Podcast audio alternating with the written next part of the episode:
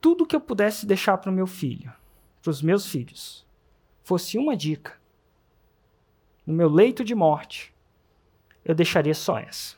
Não que as outras sejam, não são importantes, mas essa, se, é, se eu pudesse escolher só uma, seria essa. O ambiente modifica o homem e a mulher.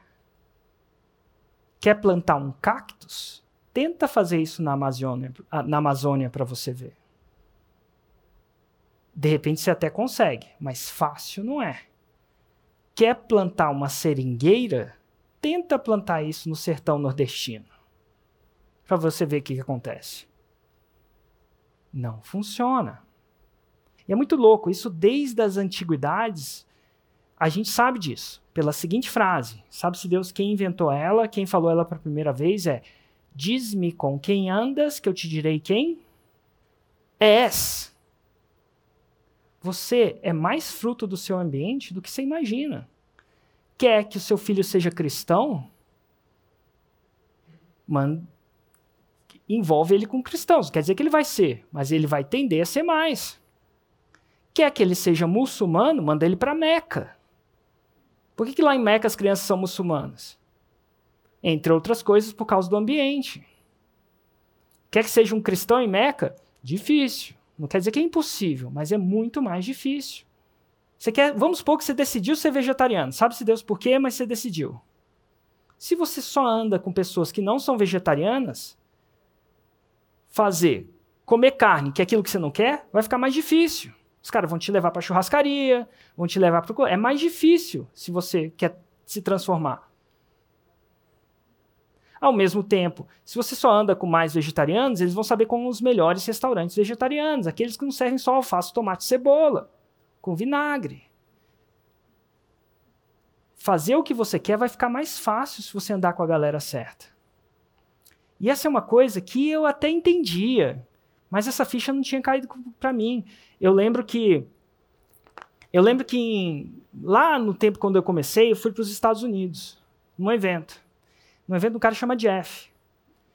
E aí, no, nesse evento, o cara chegou lá e me fez uma proposta de criar um mastermind, que era um grupo de pessoas com certo nível, focado em chegar a um certo nível.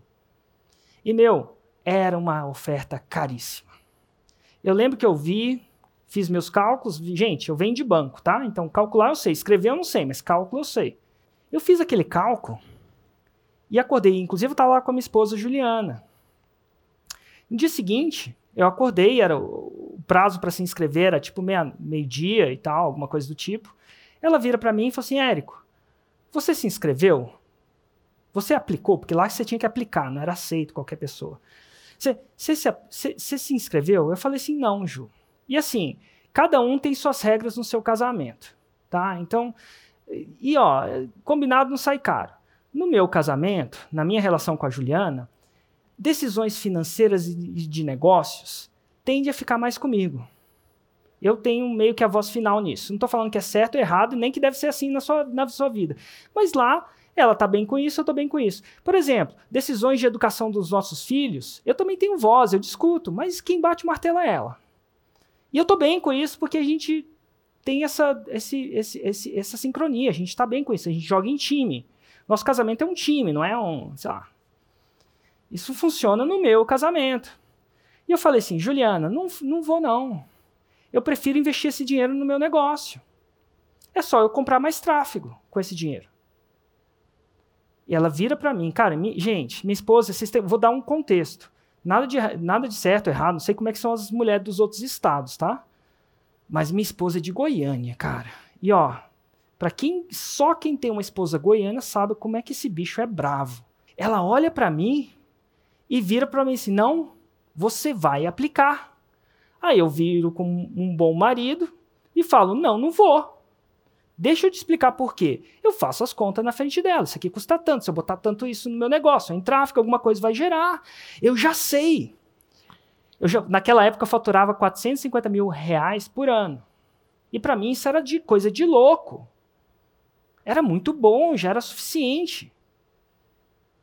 E eu fiz os cálculos, é só eu colocar mais dinheiro que vai dar certo. Eu, eu, eu mal sabia eu que naquela época eu era, eu era o adolescente do 6 em 7. Aquele cara que tem 17 anos já acha que zerou a vida. Acho que é só apertar mais um botão, colocar mais dinheiro, que você vai sair mais dinheiro, vai brotar mais dinheiro. Só que minha esposa é muito louca. Esposa é uma coisa de louco, né? Ela vira para mim com, com, com muita braveza. Ela fala assim: Érico, porque você vai voltar para nossa cidade e lá, neste quesito, você é o mais esperto da mesa. As pessoas olham para você e falam: ai, que lindo, maravilhoso, que. E cara, você tem que, para você crescer, não é só colocar mais dinheiro. Você tem que andar com pessoas que são do seu nível ou do nível maior, onde você não é o mais esperto da mesa. Eu sei que você gosta de ser o mais esperto da mesa. Isso, sei lá, deve te dar sei lá, uma espécie de retribuição, mas você não vai crescer sendo mais esperto da mesa. Você vai preencher essa aplicação para ser aceito. Para ser aceito. Eu não sabia se eu ia ser aceito. Na verdade, a galera que estava lá era muito melhor que eu. E aí eu, caramba, o que, que essa mulher tá vendo que eu não tô vendo? Geralmente, cara, será que ela tá vendo que alguma coisa que eu não tô vendo? E aí foi. Eu dei o benefício da dúvida, ela estava muito confiante. Assim, poucas vezes na vida eu vi minha esposa naquele nível de confiança e assertividade que ela estava ali na minha hora. Eu falei, tá bom. E eu fui aceito. E aí eu comecei a entender o que naquela hora não era óbvio nem racional para mim eu comecei a andar com pessoas que estavam num nível de jogo naquele sistema, não num sistema diferente, não no mundo diferente, não no mundo das franquias, não no mundo do varejo, não no mundo do empreendedorismo convencional, no número do empreendedorismo digital muito maior.